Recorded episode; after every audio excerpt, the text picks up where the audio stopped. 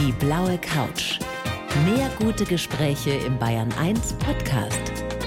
Und hier ist Thorsten Otto. Matthias Eggersdorfer, freue mich sehr, dass du da bist. Herzlich willkommen auf der blauen Couch. Grüß dich, Thorsten. Matthias, mein erster Eindruck von dir, viel sympathischer als auf der Bühne oder im Fernsehen. Das ist doch, das ist doch schon mal schön, Geht schon wenn mal es da gut einen los. Unterschied gibt. Hörst du das ab und zu? Dass deine Bühnenfigur oder auch deine Tatortrolle anders angelegt ist als der echte Mensch. Ja, das gibt's des Öfteren. Ich habe neulich Theater gespielt mit einer Theatergruppe und da kam eine Frau, die mich da gesehen hat und die mir erzählt hat, dass sie auch vor Jahren mal in einer Vorstellung bei mir war und noch vor der Hälfte raus ist, weil sie es nicht mehr ertragen hat und die offensichtlich sehr verwundert war, dass ich sie nicht gleich angebrüllt habe oder, an den Haaren gezogen. Da hat sie sich in eine schöne Verwunderung hineinbefunden. Aber freut dich sowas? Also wenn du Menschen dazu bringst, dass sie vielleicht sogar nach der Hälfte des Programms rauslaufen, weil es so heftig ist, dass sie es nicht mehr aushalten? Das freut mich nicht. Also wenn jemand geht, das finde ich schon schade. Ich freue mich schon, wenn Leute lachen und sich amüsieren können und ja. Also man kennt dich ja als den, den Michael Schatz, den Leiter der Spurensicherung aus dem Frankentatort. Ja. Und viele kennen dich sicherlich auch von der Bühne. Da gibst du meistens eben einen cholerischen Franken, kann man sagen, mit etwas eingeschränkter Weltsicht. Ja, das kann Könnte man, man das so kann formulieren? man so sagen. Was magst du am allermeisten an diesen Misanthropen auf der Bühne? Was reizt dich an dem so? Der die Menschen ja offensichtlich nicht Also ich mag. finde es grundsätzlich mal vom Humor her immer lustig, wenn verdrossene Menschen sich bemühen, die Leute zum Lachen zu bringen. Ich finde es immer schon sehr anstrengend, wenn der Kasper sehr lustig auf die Bühne springt. Da geht es mir als Zuschauer schon so, dass ich denke, jetzt muss ich unbedingt lachen. Und dieser verdrossene, an der Welt verzweifelte Mensch lässt mehr Möglichkeiten. Und ich fand es schon immer lustig, wenn Leute für gute Laune sorgen, die selber keine gute haben. Aber du bist eigentlich im richtigen Leben ein fröhlicher Mensch? Ja, also es kommt schon immer wieder mal vor, dass ich lach oder schmunzel oder das soll schon vorkommen. Ja, Du hast, als wir uns begrüßt haben, hast du gelächelt. ja, ja. ja, ja, ja das geht. Das stimmt. In dem Fall, weil ich jetzt endlich da war und in den vielen Gängen den richtigen gefunden habe. Da war ich natürlich froh und dann lächle ich auch mal, ja. Ja, aber du musst nicht immer lächeln. Das finde ich zum Beispiel echt sympathisch an Menschen, die nicht ständig diesen Eindruck verbreiten, mit einem Dauergrinsen rumlaufen zu müssen. Es gibt auch auf deiner Homepage wunderbare Fotos von dir. Man könnte sagen, es ist ein Schnellkurs im Blödschauen. Ach, Du- blöd du würdest es schauen? anders formulieren? Nein, ich würde nicht blöd schauen. Also ich schaue halt so, wie ich schaue und ich glaube, das gab es in der Schule schon immer, dass beim Elternsprechtag die Lehrer zu meiner Mutter gesagt haben, was denn mit mir los sei. Ich würde so sauertöpfisch in die Welt reinblicken und es wurde dann von der Mutter erklärt, dass das halt die Art und Weise ist, wie der junge Sohn äh, in die Welt schaut. Aber das hat eigentlich gar nicht so viel mit Missmut zu tun, sondern vielleicht auch irgendeine Degeneration von irgendwelchen Backennerven oder Lachabnö oder irgend sowas. Aber hat es nicht damit zu tun, dass du dich diesem ewig freundlich Geschaue auf den klassisch gestellten Fotos verweigerst? Das natürlich auch. Also das ist natürlich die späte Rache, dass wenn der Vater fotografiert hat, dann hieß es, jetzt lache mal, jetzt wird ein Foto gemacht und das wollte ich denen eigentlich, das, ja, das arbeite ich immer noch ab, dass ich jetzt in einem Zustand sein möchte, wo ich eben, wenn das passiert, nicht lachen möchte. Gibt's von dir Fotos, auf denen du so richtig strahlst? Meine Frau hat ein schön, die übrigens die Fotos auch auf der Homepage macht, hat ein schönes Foto mal gemacht. Das hatte viel mit, glaube ich, Bier zu tun und die Nase ist aufs Schönste verschmutzt mit Schnupftabak. Also ein fulminantes, glückliches Bild. Aber es gibt nicht viele dieser Art. Nee, ich glaube, Zumindest nicht in der Öffentlichkeit. nee, wenn ich lach, ich lach eigentlich mehr im Privaten. Worüber kannst du so richtig herzhaft lachen? Eiei, über was habe ich denn neulich gelacht? Na, über meine Frau lache ich des Öfteren mal. Da gibt es Gelegenheiten, wo die lustige Sachen macht, wo ich, wo ich sehr überrascht bin und dann auch mal lachen muss. Andere Komiker, Kabarettisten Ja, ja, gibt's auch. zum Beispiel? Also wen magst du gerne?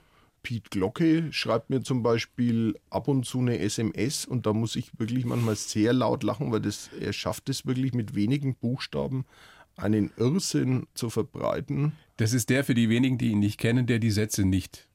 Genau. Na, Bayern 1 Hörer sind, glaube ich, groß geworden Mit mit, mit, Piet Glocke, mit ja. Piet Glocke, hoffe ich doch zumindest. Matthias, dein aktuelles Bühnenprogramm heißt Ein Ding der Unmöglichkeit. Ja. Und da regst du dich über alles auf, worüber man sich so aufregen kann. Frauen beim Friseur, äh, Nachbarn, die die Wurst annehmen, die eigentlich für dich bestimmt ist, bis hin zur Bahn eben oder zur S-Bahn, glaube ich. Was regt dich im richtigen Leben auf? Hass und Niedertracht, die sieben Todsünden, das sind natürlich alles Dinge, die wenn sie andere Leute machen und man kommt in diesen Bereich, wo das Auswirkungen auf einen selbst hat, das kann sehr scheußlich sein. Ja. Aber diese Kleinigkeiten, die du ja in deinem Programm aufs Korn nimmst? Es gibt schon Sachen, wo man selber stutzen muss, dass man sich da so aufgeregt hat, wo es eigentlich um gar nichts ging. Also das ist, glaube ich, auch so ein, ein Topos, den ich gern immer wieder mal erzähle dass es wahnsinnige Emotionen gibt, aber wenn man es genau überlegt, geht es um gar nichts. Also das ist Passiert auch, uns allen. So fluchst du beim Autofahren? Nee, eigentlich gar nicht. Bin ich sehr ruhig und fahre sehr langsam und wenn mich überholt, ist es mir eigentlich mehr als scheißegal. Und großer Freund Philipp Molde ist immer wahnsinnig gerne in seinem Fiat Panda rechts gefahren, auch einmal eine Stunde hinter dem Lastwagenfahrer. So ganz so weit habe ich es mit dem Gleichmut nicht geschafft, aber es ist natürlich ein Ziel und ein Vorbild, das mir beim Autofahren immer gegenwärtig ist. Gerhard Polt hat mir mal so schön gesagt, ich muss ja nicht immer gleich ankommen oder so, ja. Auch ein großes Vorbild, was heißt Vorbild, aber einer der ganz großen mit Sicherheit. Einer, den du gut findest, über den du lachen kannst? Ja, ja, glaube ich, Kulturgut. Also ich habe den bei irgendeinem Feuerwehrfest in, im Fränkischen mal gesehen. Und da waren viele Leute im Publikum, die er, glaube ich, gleichzeitig auf der Bühne dargestellt hat. Und die haben herzlich gelacht. Und das fand ich schon ein bayerisches Weltereignis. Ein Kritiker hat über dich mal geschrieben oder gesagt, er ist eine Mischung aus Nana Muskuri und einstürzenden Neubauten. Ah, nee, das war die Band, das war die Boygroup. Also das ging nicht über, über dich als das Kabarettist? für mich als, für mich als Kabarettist, es ging um die großartige Boygroup fast zu viert. Der hat versucht, unser künstlerisches Övre in diesem Satz auf den Punkt zu bringen. Ja. Fühlst du dich dadurch getroffen? Die Nana Muscuri hat ja, ich unterstelle ihr einen, einen, gewissen Humor, also dieses Lied mit dieses, was die Sonne gemacht hat in der Nacht hat, oder sie, sie verhöhnt diese Sonne, wunderbares Lied, wahrscheinlich hat sie es nicht selber geschrieben, aber das finde ich sehr lustig, dass man der Sonne am, in der Früh sagt, dass sie überhaupt nicht mitgekriegt hat, was in der Nacht passiert ist, finde ich sehr charmant, sehr schön. Interessanter Gedankengang, ja. Ja, also es hat mich immer, da denke ich oft über Nana Muscuri Lieder nach. Und das ist sehr anrührend und sehr gefühlsgroß und anstürzend die Neubauten. Massiv humorlos, meiner Meinung nach, aber auch in ihrem Tun rechtschaffene Berserker. Finde ich eine schöne Mischung. Ja. Rick Avanian hat mir neulich erzählt, dass er praktisch immer in Stimmen denkt. Aha. In seinen Figuren denkt. Ja. Wie ist es bei dir? Also diese abstrusen Gedanken, die du zum Teil so hast und die du dann auf die Bühne bringst. Wann kommen die? Wie kommen die? Naja, man, man, man schnappt sich kleine Fetzen auf. Manchmal passiert es und, und schreibt es, oder ich schreibe es dann irgendwann auf und bei dem Schreiben passiert dann irgendwas im besten Fall. Und manchmal gerät es dann in so eine abseitige Richtung, die man vorher gar nicht wusste. Das ist immer ein großes Glücksgefühl. Ja. Schmunzelst du dann über dich selbst beim Schreiben? Nee, das passiert eigentlich nicht. Das ist eine große Freude, wenn man in seinem komischen Hirn irgend so ein so einen Unsinn heraufbeschworen hat, der dann vor einem rumtanzt und man sich das eigentlich selbst nicht erklären kann. Aber es ist eine stille Freude. Ja, ich reck nicht die Faust in, die, in den Himmel und brüll rum, dass ich jetzt äh, so wie auf der Bühne, ich meine, schöne Vorstellung. Wow, geile Geschichte, die mir gerade eingefallen ist. Verdammt nochmal! Naja, das Kollegen machen das in der Art schon, beobachte ich schon, ja, ja. die in ihrem ganzen Glück und Lebensfreude das feiern, dass sie da stehen, wo sie da stehen. Oder auch in Talkshows sind, sind Leute zu beobachten, die aus ihrem ganzen Glück, dass sie da hocken dürfen, meiner Meinung nach gar nicht mehr rauskommen, weil sie so sich selbst anleuchten mit ihrer Lampenhaftigkeit. Also der, der große Auftritt ist dir suspekt. Ja, bin ja in Mittelfranken groß geworden, da muss einem sowas suspekt sein. Äh, Wie geht es denn? Geschimpft ist schon glaub genug, oder? Ja, so, so ähnlich. So ja. bist du aufgewachsen auch? Ja, ich glaube schon. Also das ist schon eine fränkische Prägung in dem Landstrich, wo ich groß geworden bin. Es gibt mütterlicherseits so einen Hang zur Selbstüberschätzung und zur, zur Vergöttlichung des, des inneren Selbst, aber auf der anderen Seite eben in dem Landstrich diese verordnete Bescheidenheit und lieber das Maul halten, wenn einem was gelungen ist. In Nürnberg geboren, ja. in Lauf aufgewachsen genau. und jetzt lebst in Fürth. Ja. Wenn du dich entscheiden müsstest, Fürth oder Nürnberg? Oder Lauf? Ich laufe immer gern nach Nürnberg. Also ich finde immer schön, ich finde immer schön, dass ich diese Strecke zurücklegen darf. Ich habe das einmal ver verglichen mit, dazu, mit Mekka, mit Mekka. Die Leute sind ja gearscht, die in Mekka selber wohnen weil die keine Pilgerreise mehr vollführen können. Die sind gleich vor Ort und Stelle. Also der Deal von Mekka ist wirklich, dass man hinläuft. Und Fürth, Fürth Nürnberg ist eine ideale Laufstrecke. um sich anzunähern. Läufst du? Also Ich joggst laufe du? gern. Nee, joggen nicht. Also gehen. Ja, Walken. ich gehe und auf dem Laufband laufe ich. Wieso denn das? Wieso gehst du nicht raus? ich. Weil ich glaube, ich zu dick bin und der Asphalt äh, meine Knochen schädigt. Und auf dem Laufband geht's? Das ist leichter, das federt ja mein immenses Gewicht. Wie viel wiegst du? Über 100 Kilo. Schießt nicht so aus, finde ich. Also Das freut mich, aber das kommt wahrscheinlich 97, von dieser, von, dieser, von dieser sportlichen Überaktivität. Ja. Auf der Bühne bist du zu sehen am 6. 6. März in Bayernfurt bei Ravensburg. Ah, da gibt es ein hervorragendes Gulasch, das kocht, glaube ich, zwei Tage lang. In Bayernfurt. Ja, da freue ich mich jetzt schon auf das Gulasch. Und dann am 10. März in Erlangen, gell? Ja, Und im Mai gibt es diverse Termine in, in ganz Bayern. Kann man gucken auf deiner Homepage. das wäre doch eine gute Idee. Sag mal, wie, wie lautet die Homepage? Äh, www.egers.de Und also diesen Sonntag wieder im Tatort, im Frankentatort, als Michael Schatz, Leiter der Spurensicherung. Die Nacht gehört dir. Guter Titel. Wenn dir vor ein paar Jahren jemand prophezeit hätte, dass du mal eine feste, eine fixe Rolle in einem Tatort hast, als Ermittler, als Spurensicherer, was hättest du geantwortet? Ich hätte gesagt, schön. Und jetzt lass uns wieder über irgendetwas anderes sprechen. Ist es äh, Zufall gewesen, Schicksal gewesen, dass diese Anfrage vom BR kam? Du, hast, glaube ich, ein richtiges Casting gemacht, ne? Ach so, ja, ja. Ich habe Aufgaben vom Herrn Färberböck bekommen und habe Regisseur? der den Franken, der diese Crew des Frankentatorts erfunden hat. Also die zwei, die zwei Oberwacht, Hauptkommissar, Meister, Meister, äh, wie nennt man das? Ober? Nein, das sind auch Hauptkommissare wahrscheinlich. Ich Kommissare oder. Hauptkommissare? Ja, das sind immer Hauptkommissare. Hauptkommissare, genau, die zwei Hauptkommissare und dann die drei Aborigines. Das hat sich der Herr Färberböck ausgedacht und dazu musste ich ein paar, ich glaube auch ein paar Sätze auswendig lernen und dann wurde noch ein wenig herum improvisiert. Wolltest du diese Rolle dann unbedingt haben? Also bist Danach- du ehrgeizig bei sowas? Danach dann schon, weil das irgendwie diese Improvisation, das hat mich, das hat mir sehr viel Spaß gemacht und dann wollte ich das schon, aber davor, ja, war das jetzt nicht, dass ich gesagt habe, das muss jetzt unbedingt sein. Diesen Beruf, den der, der Schatz ausübt, also Spurensicherer, Ja. ein Leichenrumstocher. Nee, nee, eben nicht.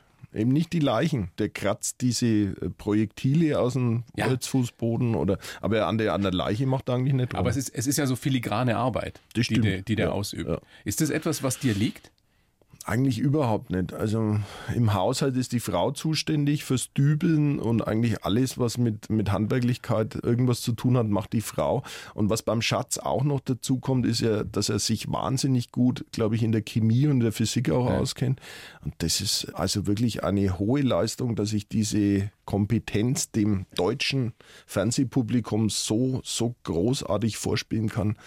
Ich glaube, meine Chemie- und Physiklehrer schlagen die Hände über den Kopf zusammen, wenn ich diese neunmal klugen Analysen über verbrannte Türschlösser oder sonst was abgebe. Musst du dich da richtig konzentrieren, um dir das drauf zu schaffen dann? Weil es also offenbar gar nicht in deinem Beritt liegt. Ja, es kommt oft vor, dass dieser Schatz halt, der spricht dann keine Sätze, sondern spricht so wissenschaftliche Gehaspel, also Halbsätze mit irgendwelchen. Und das fällt mir wahnsinnig schwer, das auswendig zu lernen. Kannst du dir vorstellen, dass du selber mal, ich meine, du schreibst ja auch, dass du mal ein Drehbuch schreibst für einen Tatort? Ich habe neulich einen Krimi geschrieben. Ein kleiner Kurzkrimi, der erste Krimi. Aber Drehbuch von Tatort. Dabei bist du doch gar nicht so ein richtiger Krimi-Fan, oder? Nein, es ist halt irgendwie, irgendwie ist das passiert, dass ich plötzlich über mich kam ein Krimi. Kannst du sagen, worum es geht? Ich glaube, es war irgendeine Frau, die ihren Mann erschossen hat. Aber aus irgendeiner Kleinigkeit heraus. Ich weiß es jetzt selber nicht, vor lauter Aufregung. Einen Roman hast du schon geschrieben? Ja. Vorstadtprinz? Ja. In dem du deine Kindheit, deine Jugend thematisierst. Ja. Kann man so sagen, glaube ich.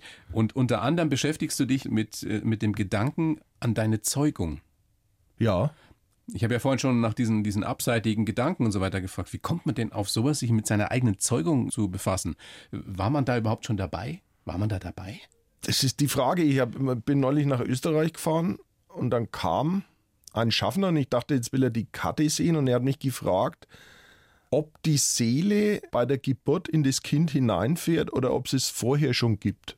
Und da haben wir uns dann länger unterhalten, dann kam leider schon der Bahnhof, wo ich raus musste. Das ist wirklich ein großartiger Gedankengang. Und äh, also ich gehe wirklich sehr davon aus, dass meine Eltern, also dass dieser mein Zeugungsakt äh, stattgefunden hat. Naja, davon gehen wir jetzt mal aus. Ja, ja, irgendwie. Oder dass die da nicht irgendwas gelogen haben, dass es anders war.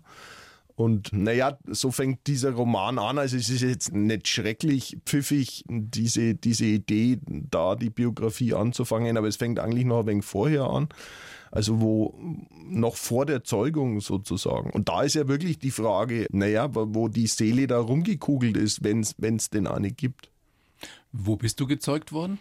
Also ich nehme an, so fängt ja der Roman an, dass meine Eltern beim Skifahren waren. Das gab es irgendwelche Angaben von den beiden Personen.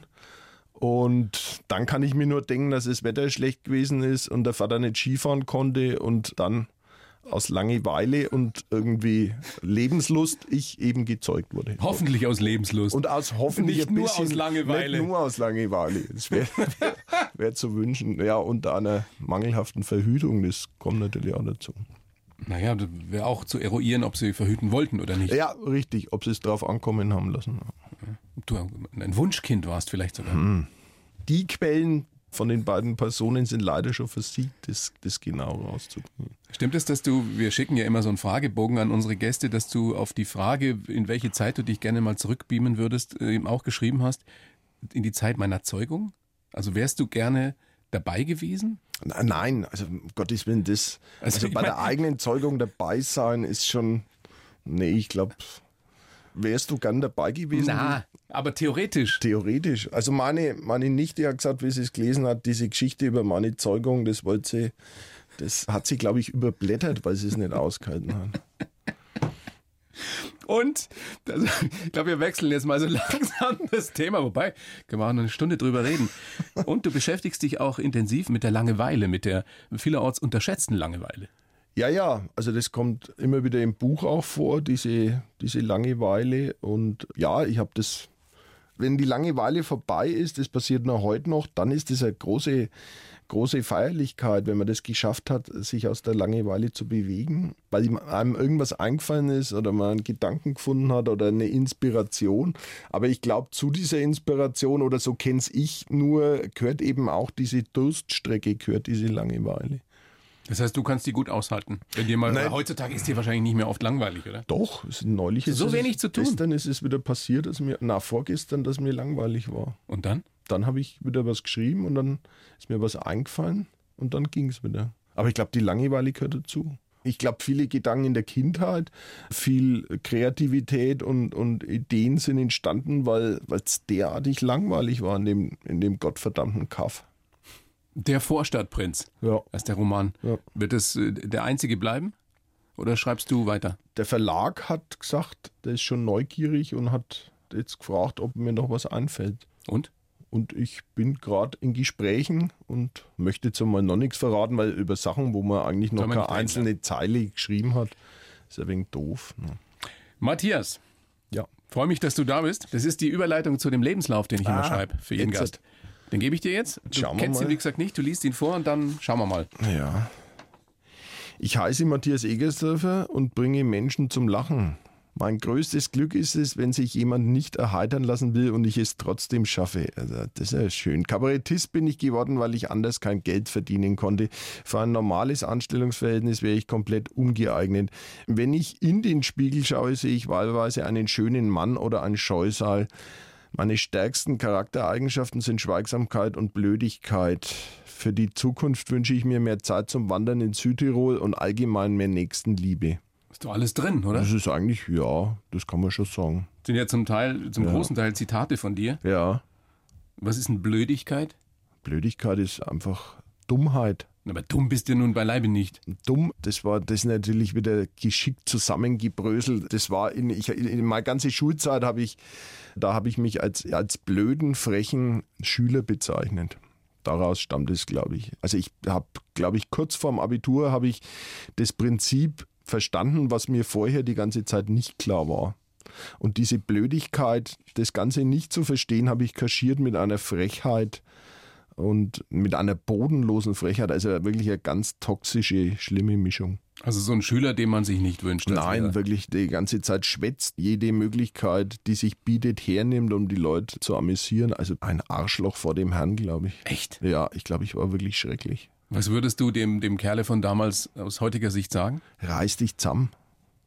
Und wie fände der den, den erfolgreichen Kabarettisten, Schauspieler von Ich würde heute? sagen, genau dieser langweilige Vollidiot sagt mir solche doofen, langweiligen Erwachsenensätze. Was für ein Eimer.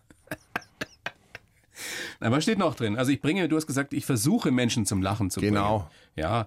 Und das größte Glück ist es dann, wenn sich jemand gar nicht erheitern lassen will, aber du es trotzdem schaffst. Ja, das ist schön. Also wenn man Sachen mit auch abseitigen Themen die Leute zwingt, dass sie lachen oder sagen am Schluss, ich musste lachen, obwohl ich es eigentlich schrecklich finde, das ist schon ein großes Lob.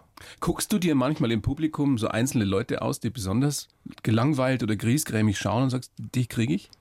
Nee, das mache ich nicht. Nee. Also ich war jetzt neulich, wo da hat die Frau die ganze Zeit ins Handy geschaut und dann hat sie gelacht, als ich mich versprochen habe. Und die wurde dann einfach rechtschaffen beschimpft. Die war dann nach der Pause auch nicht mehr da. Die hat nur gelacht, als du dich versprochen Die hat hast. mich, die hat als einzige in dem Saal gelacht, weil ich mich versprochen hatte, aber ich hatte zumindest das Gefühl, also wirklich eine, eine sehr unschöne Situation. Wie die wohl früher in der Schule war. Auch, auch eine richtige Frage an der Stelle, ja. Matthias Egersdörfer, geboren am 28.12.69 in Nürnberg, dann eben aufgewachsen in Lauf und jetzt Fürth. Ähm, bist du, bist du auch sportlich da interessiert? Also die Rivalität Club, äh, Kräuter Fürth und so, äh, beschäftigt dich das? Ich wurde jetzt neulich zum Derby gefragt von der Zeitung wieder und ich musste, ich zitiere mich selbst und sage, dass ich für beide Fußballvereine Sympathien hege und ich damit mich eigentlich schon oute als jemand, der das Grundprinzip des Fußballs nicht verstanden hat. Weil ich habe ein Fußballlexikon verfilmt mal und mich, glaube ich, über Monate mit dem Fußball auseinandergesetzt. Damit ist das Thema für mich weitgehend erledigt. Interessiert dich nicht. Nee, nicht wirklich. Die Kindheit hast du im Vorgespräch gesagt, behütet und langweilig. Sind wir wieder bei der Langeweile. Die ihr aber ab und zu gefüllt habt durch, durch lustige kleine Abenteuer. Ja, so kann man das sagen. Streiche hätte man früher gesagt. Streiche. Ja, wir haben auch seltsame Formen der Freizeitbeschäftigungen entwickelt. Unter anderem welche? Wir haben irgendwann mal in Ermangelung von Tabak Nürnberger Christkinds Glühweingewürz geraucht in dem Memo-Block, den wir, glaube ich, mit Kleber zugeklebt haben. Es war eine großartige Erfahrung. Wie alt wart ihr da? Da waren wir schon keine Kinder mehr, da war, glaube ich, 12, 13. Ja. Weil ihr einfach sonst nichts zu tun hattet. Oder? Ich weiß es nicht. Also das, anscheinend hat das Geld nicht einmal gereicht, Zigaretten zu kaufen oder es war einfach aus, auch wieder aus dieser Blödigkeit heraus und dieser Langeweile, das dann dazu geführt hat. Also ein gelangweilter, genervter, desinteressierter Schüler, der aber trotzdem das Abitur schafft. Ja, mit Hängen und Würgen. Also das war wirklich knapp und ich glaube eigentlich immer noch, dass die Lehrer gesagt haben, wenn dieser Trottel das wiederholen muss, dann hockt er ja immer noch da und dann haben sie gesagt, naja, dann geben wir ihm den Schein, dass man los. Und du hast dann ähm, Germanistik studiert, Fast, Nebenfach, fast zu Ende studiert. Nebenfach Theaterwissenschaften Ja. und freie Malerei. Ja, und äh, das und, da würde ich jetzt aber einen Absatz machen. Also Germanistik habe ich fast zu Ende studiert und die Freimalerei habe ich zu Ende studiert. Und das habe ich auch wirklich studiert. Germanistik bin ich irgendwann nicht mehr hin. Und auf meine alten Tage habe ich dann nochmal Kunst studiert. Mit einem großen Eifer und einer Art und Weise den Lehrern und Professoren gegenüber, die anständig und würdevoll war. Und ich habe das sehr ernst genommen, das Kunststudium. Was hast du gedacht, wie du Geld verdienen würdest? Ne, es gab ein paar Versuche. Ich habe zum Beispiel in einer ehrwürdigen Internetagentur mal eine Lehre gemacht, als der Herr Stoiber das spitze fand, diese Blase, die sich da aufbläht, mit einem Lehrberuf noch zu vergolden. Und das hat dann, naja, das, wie lange macht man Lehre? Also Drei Jahre Drei normalerweise? Jahre. Diese Zeit hat es dann gebraucht. Eigentlich hätten wir nach zwei Wochen herausfinden können, dass ich am Computer, dass das jetzt nicht eine rekordverdächtige Superidee wird. Da hatte ich es mal versucht mit bürgerlichen Versuchen. Ich war mal Fahrer bei einer Baufirma Du warst mal in einer Gärtnerei. in der Gärtnerei und habe für den Herrn Ringsquandl den Kohlrabi geputzt und aus der Erde gezogen, den er dann wahrscheinlich verspeist hat. Ja. Das war auch ein Fiasko. War das die Zeit, in der es dir dann auch nicht so gut ging, in der du depressiv wurdest? Ja, also ich war es, glaube ich, schon vorher und eigentlich äh, hatte ich ja einen Hang zum Naturschutz und der Natur, aber in der Gärtnerei, der Herr Obergärtner war sehr verzweifelt über mein über meine Langsamkeit und meinen falschen Gebrauch von zwei anscheinend verkehrt angebrachten Händen. Kann es sein, dass die Entdeckung des Kabaretts, dass die dich gerettet hat?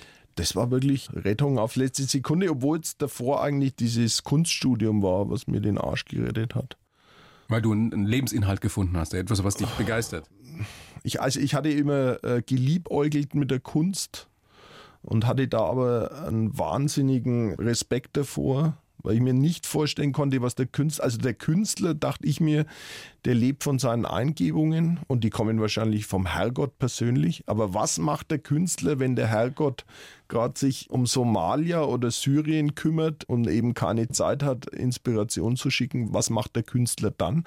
Und diese Frage hat mich so erschreckt, dass ich mich da immer dann zwar geliebäugelt, aber ferngehalten habe. Und dann habe ich aber in der größten Not, weil alles nicht hinkaut hat, Kunst studiert. Und da waren ja jetzt lauter so Leute, die sich als Künstler bezeichnet haben. Und man hatte die Möglichkeit zu sehen, was die denn tun und wie die, wie die den Herrgott bei Laune halten, dass er sie inspiriert. Und das hat mir, das hat mir sehr geholfen. Ja. Aber das erste Mal Geld verdient hast du dann mit, mit Kabarett. Also ich habe im, im ersten Semester des Kunststudiums mit, der, mit Kabarett angefangen. Da warst du schon 30, oder? Ja, ja. ja. Wahnsinn. Hat der eine Professor bei der Aufnahmeprüfung gesagt, ob ich eine besondere Begabung hätte. Und dann habe ich gesagt, das wüsste ich nicht. Und dann hat er gelacht und hat gesagt, ich bräuchte eine. Man braucht laut Bayerischen Akademie-Hochschulgesetz eine besondere Begabung, wenn man über 30 Kunst studiert. Äh, trotzdem frage ich mich, hast du das mit dem Kabarett, hast du das geahnt, dass du da ein Talent dafür hast? Ich meine, du hast ja irgendwann mal damit angefangen, du hast vorher schon so auf so Kleinkunstbühnen so Geschichten gemacht, aber du bist ja dann, ich glaube, in Norddeutschland richtig durchgestartet.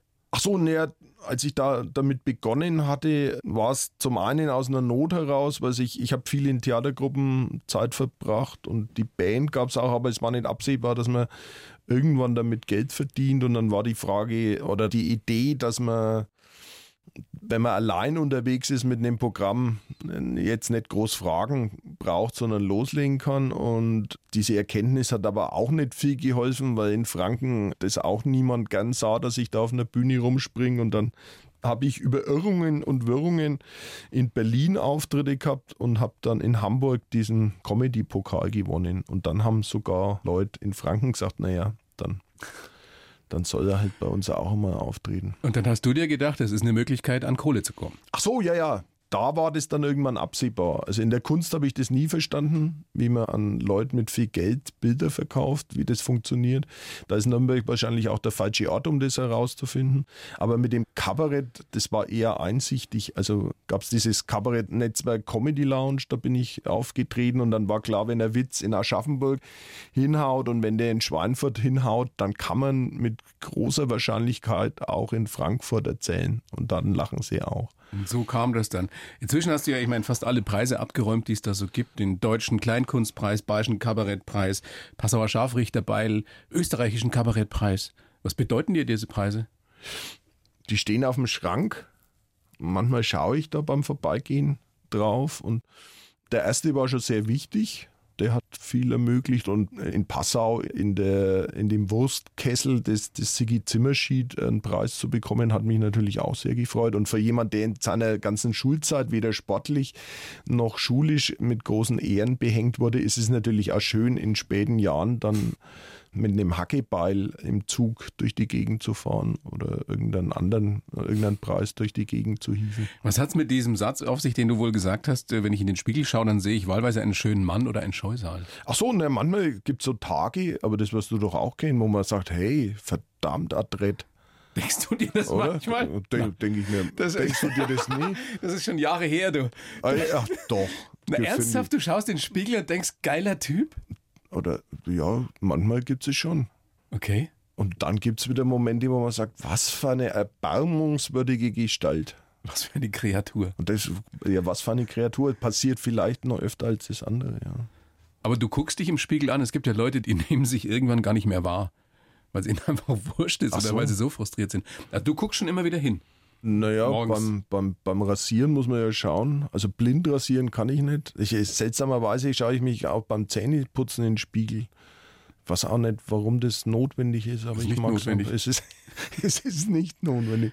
Ja, Und wieso machst du es dann? was ich auch nicht. Wächst du dann so die Zähne? Nee, das mache ich nicht. Ich bin da ganz nüchtern und sachlich mir gegenüber. Und, aber ich schaue seltsamerweise beim Zähneputzen ab und zu in den Spiegel. Naja, ab und zu. Naja, vielleicht, dass man sicher geht, ob es auch der eigene Mund ist, den man da gerade putzt und nicht von irgendjemand anderem. Oder ich, Ich habe neulich geschimpft gekriegt von meiner Frau, weil ich, weil ich auf dem Klo gesessen bin und Zähne geputzt habe. ach, das, Das macht man nicht. na, da hat sie, glaube ich, irgendwie recht. W wieso? Gibt es eine Regel, dass man auf dem Klo sitzen nicht Zähne putzen darf? Hm, stimmt. Ja, muss, das, das ist ein längerer Gedankengang. Da muss ich mich, glaube ich, zurückziehen. Einige Tage, bis ich da was dazu sagen kann. Wir Putz- sind. Ja? Putzt du trotzdem weiter? Nein, bin ein folgsamer Ehemann. Sehr schön. Sehr schön. Das würde ich nie tun. Höchstens heimlich. ah, Matthias, deine Wünsche für die Zukunft. Mehr Zeit zum Wandern in Südtirol. Ja, Hast du wirklich keine Zeit, um einfach mal zwei Nein. Tage nach Südtirol zu fahren und zu wandern? Nein, in, in Südtirol bin ich mal aufgetreten in einem wunderschönen Theater. Da hat auch das Radio mitgeschnitten und die Frau war da in der Pause völlig entsetzt und wusste nicht, wie sie das senden soll, was ich da alles Schlimmes gesagt habe. Das war, Wo war das? das war in dem, ah, wie, jetzt fällt es mir gerade nicht an, ein wunderschönes Theater in Brixen, da gibt es eine Kabarettbühne. Und die Frau von dem Rai Uno oder was, die hat gesagt, um Gottes Himmels Willen, das war fast schlimm, aber am nächsten Tag bin ich wandern gegangen und ich vermisse es eigentlich sehr, dass ich an den deutschsprachigen Raum gebunden bin mit meiner seltsamen Kunst. Also großartig wäre es wirklich, irgendwelche Löffel zu verbiegen und die weltweit ausstellen zu können. Das wäre toll. Glaubst du, dein Humor, also angenommen, du könntest ihn eins zu eins übersetzen in alle Sprachen und es würde nichts verloren gehen, würde überall auf der Welt verstanden werden? Oh. Na, ich hatte eigentlich aus dem heraus, dass ich das so traurig finde, dass ich halt nur in Deutschland, Österreich und Schweiz auftreten kann, mal den Gedanken gefasst, mal nach England zu fahren und das auszuprobieren. Aber dann haben mir irgendwelche Leute gesagt, dass das gar nicht so einfach geht. Der Michael Mittermeier hat das ja in New York Genau, gemacht. der ja. hat mir das, glaube ich, sogar mal erzählt, dass das nicht so einfach ist und dass man sich das überlegen muss. Und das hat dann dazu geführt, dass ich mir gedacht habe, nee, dann fahre ich gar nicht hin. Ich glaube, dass du super ankommen würdest. Gerade so in New York, wenn du so im Fränkisch, Englisch, Flämisch da, das wäre der Knaller. Da bin ich mir fast sicher. Tatsächlich. Also dann gehe ich es vielleicht doch nochmal an. Aber ja, irgendwie. Oder? Ich dachte eigentlich. Eigentlich habe ich es mir auch so ausgedacht, aber es wurde mir dann ausgeredet. Auch die Frau hat gesagt, so einfach geht es nicht. Ne, einfach. Was ist schon einfach? Was ist schon einfach? Matthias, ist da irgendwas, was du besprechen möchtest, dir am Herzen liegt? Was ich, ich besprechen möchte? Nee, das ist doch. Tatort haben wir gesagt, ne? 1. Tatort. März, am Sonntag jetzt, Ja. Wo du wieder zu ja sehen nicht, dass die bist. mich schimpfen, dass ich zu wenig äh, über den Tatort erzählt habe. Ja, kannst du noch was sagen? Erzähl doch noch was über den Tatort. Irgendwas, ein, ein, irgendeinen einen Fakt über den Tatort, den wir noch nie gehört haben. Eine Frau wird erstochen. Man sieht auch eine leicht bekleidete Frau in dem Tatort. Ist doch schon eine Aussage, oder? Ja, ja. Nicht nur die Frau kommt um. Es geht Oh, dann oh. auch noch gerade weiter. Spoiler-Alarm. Ja, ja. Nicht nur die Frau kommt um. Nee, nee, es wird noch.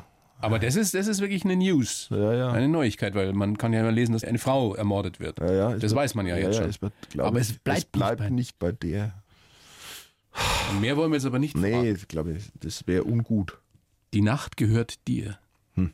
Und uns gehörte diese Stunde, Matthias. Ja, das war doch nicht einmal, war doch nicht einmal so schlimm. Nein, ich finde auch. Also ich, mir geht's gut. Du lachst. Er lacht. Ja, um, Matthias Egersdorfer das lacht. schneiden wir jetzt raus. Dann, Danke dir, Matthias. Alles Gute und bis ganz bald. Thorsten Otto, vielen Dank. Gerne. Die blaue Couch, der Bayern 1 Talk als Podcast. Natürlich auch im Radio. Montag bis Donnerstag ab 19 Uhr.